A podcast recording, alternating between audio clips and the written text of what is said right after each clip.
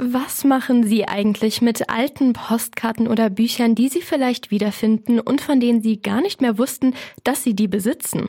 Hoffentlich nicht einfach wegschmeißen, denn sowas kann ja zum Beispiel immer etwas für das Stadtarchiv sein. In Bad Pyrmont gab es jetzt ein paar neue Schätze für das Stadtarchiv. Radioaktivreporter Maximilian Wilsmann berichtet. Postkarten, Bilder und sogar Möbel aus dem 19. Jahrhundert. Das Bad Pyrmonter Stadtarchiv hat in diesem Jahr einige neue Schätze bekommen, über die sich Archivar Dr. Dieter Alfter sehr gefreut hat. Dieses Mobiliar eines Biedermeierzimmers von Friedrich Gößling ist 1830, 40 entstanden, ist heute ein wunderbarer Platz, um auch zusammen im Archiv zu reden.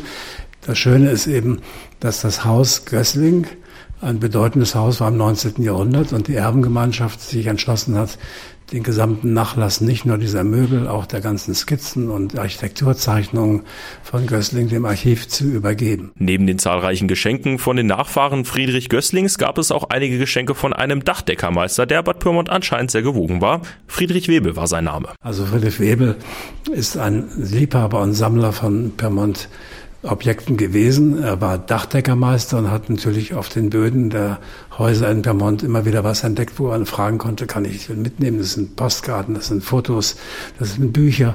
Und er hat viel gesammelt und hat sich immer gerne im Heimatmuseum aufgehalten, also im alten Heimatmuseum noch am Brunnenplatz und danach später auch im neuen Schlossmuseum.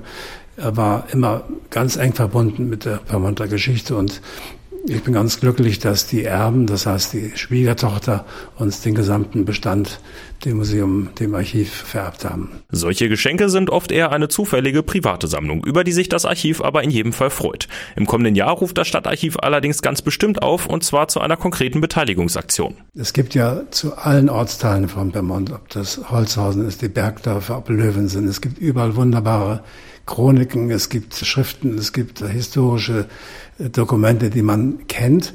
Nur Östorf hat sich nie aufgesprungen, mal sowas zu bearbeiten. Und deswegen wollte ich gerne mit diesem VHS-Angebot ein Angebot machen, dass man die Geschichte von Östorf Stück um Stück aufarbeitet und erforscht. Und das können wir am besten im Stadtarchiv. Dieser VHS-Kurs zum Thema Östorf wird dann mit dem neuen Kursprogramm im kommenden Frühjahr angeboten. Das Bad Pyrmonter Stadtarchiv hat in diesem Jahr wieder einige Schätze aus privaten Sammlungen geschenkt bekommen.